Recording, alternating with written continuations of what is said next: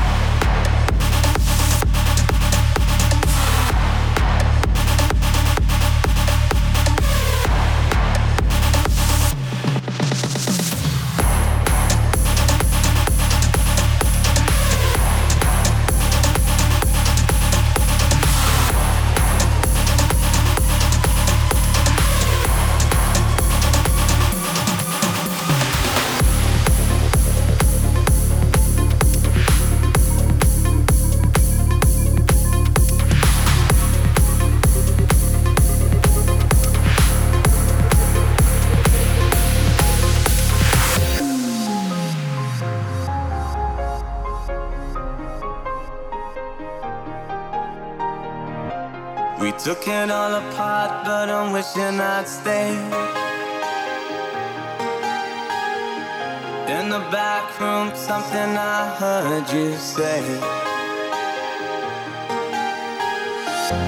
We didn't wanna call it too early. Now it seems a world away, but I miss the day.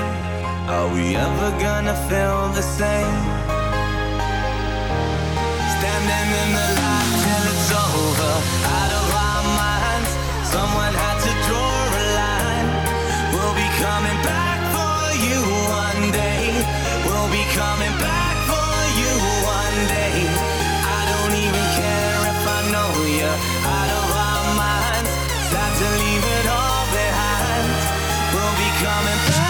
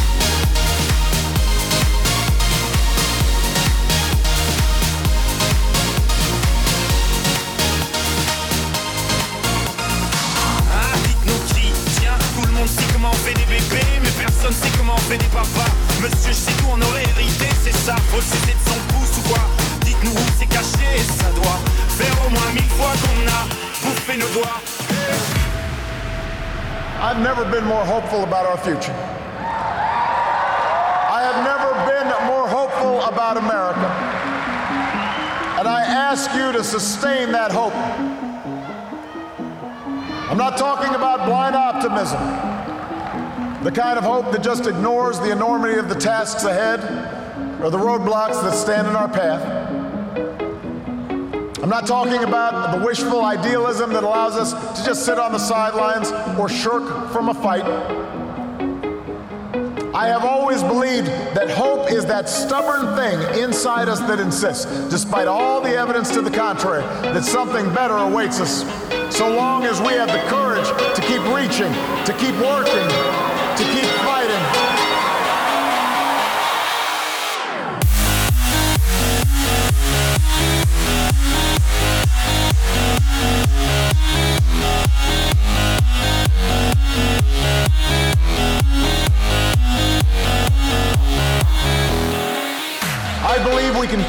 promise of our founder. The idea that if you're willing to work hard, it doesn't matter who you are, or where you come from, or what you look like, or where you love. It doesn't matter whether you're black or white, or Hispanic, or Asian, or